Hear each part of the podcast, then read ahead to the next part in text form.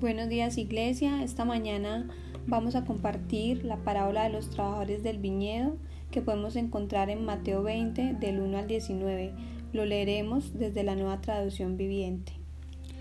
El reino de los cielos es como un propietario que salió temprano por la mañana con el fin de contratar trabajadores para su viñedo. Acordó pagar el salario normal de un día de trabajo y los envió a trabajar. A las nueve de la mañana, cuando pasaba por la plaza, vio a algunas personas que estaban allí sin hacer nada. Entonces la contrató y les dijo que al final del día les pagaría lo que fuera justo. Así que fueron a trabajar al viñedo. El propietario hizo lo mismo al mediodía y a las tres de la tarde.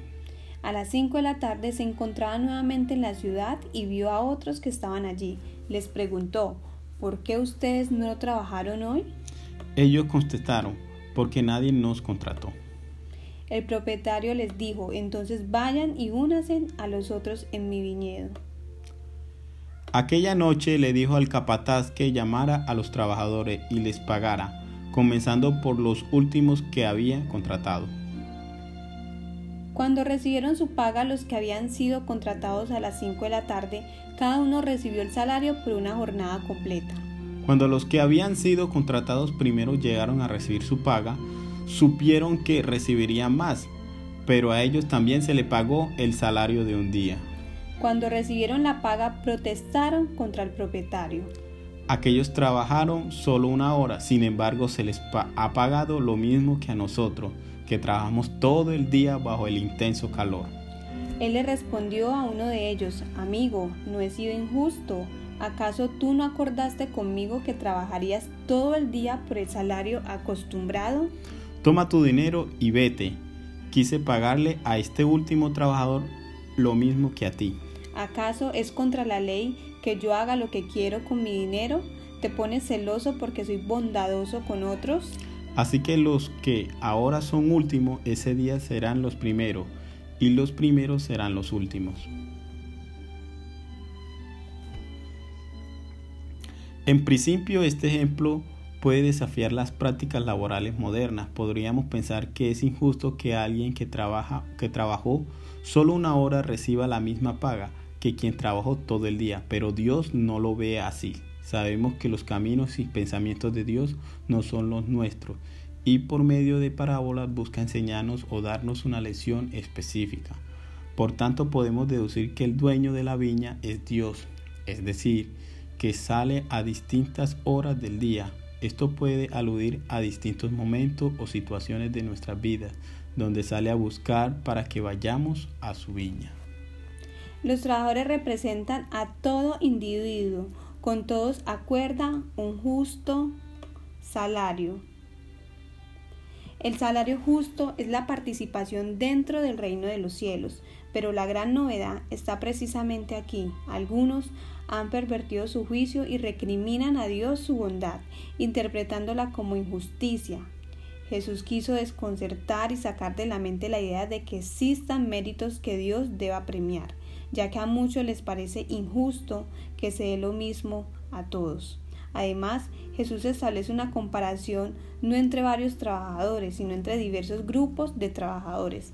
Es esta una de las parábolas del reino y cada grupo puede representar a un pueblo o a una clase social. Y mientras unos recibieron las palabras de Dios hace muchos años, otros recién están llegando a una comunidad de fe. Entonces muchos reclamarán, Señor, pero yo que te he servido toda mi vida, yo que nací en un lugar cristiano, yo que soy el músico de la iglesia, y parecemos unos yoyos, yo, yo, del mismo modo que los trabajadores en Mateo reclamaron un pago justo o acordado al dueño de la viña, la mayoría de nosotros somos propensos a creernos con más derechos que los demás y vamos por la vida reclamando justicia. Pero no olvidemos que en algún momento nos van a medir del mismo modo que nosotros medimos a los demás. Esto nos enseña que tenemos un Dios que ama por igual a sus hijos brindando los mismos dones a todos. El que negocia con Dios y exige de él retribución ante los méritos propios recibe exactamente lo suyo. Pero se excluye el reino de la gratitud y de la misericordia. Se puede decir que no fueron salvados porque no quedaron contentos y se fueron con lo suyo murmurando contra el Señor. Los otros obreros reconocen que ellos estaban cesantes y que habían sido salvados. Ellos no convinieron nada, sino que confiaron en la justicia y la bondad del Señor. Estos recibieron un don gratuito mucho mayor que lo que podían imaginar.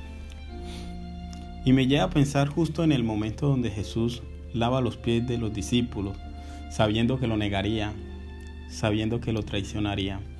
Pero esa gracia y amor de Dios rompen nuestro intelecto.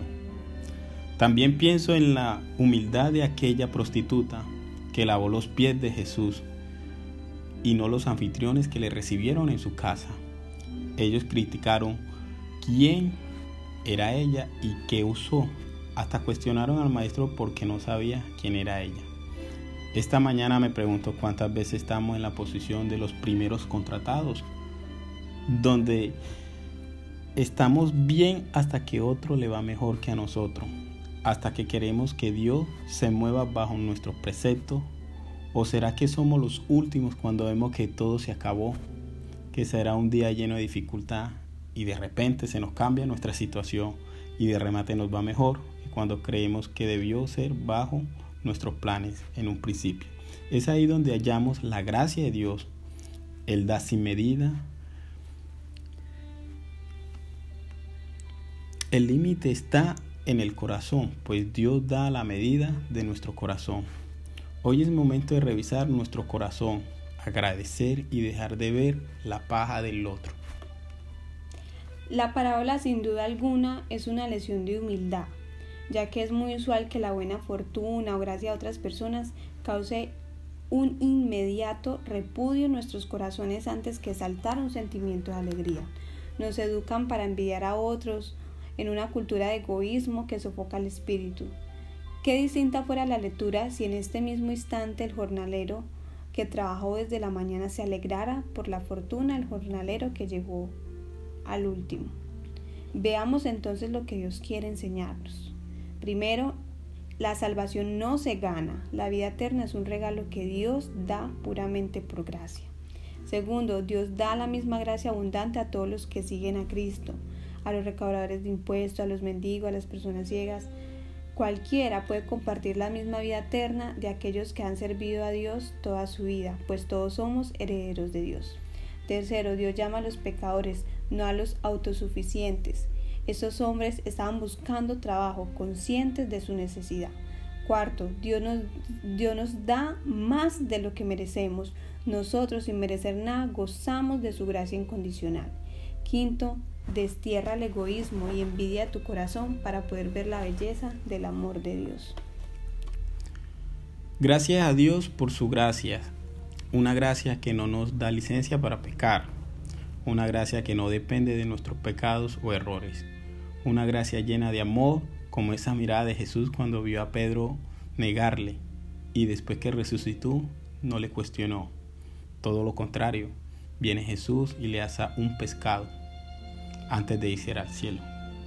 Bendiciones, iglesia. Bendiciones.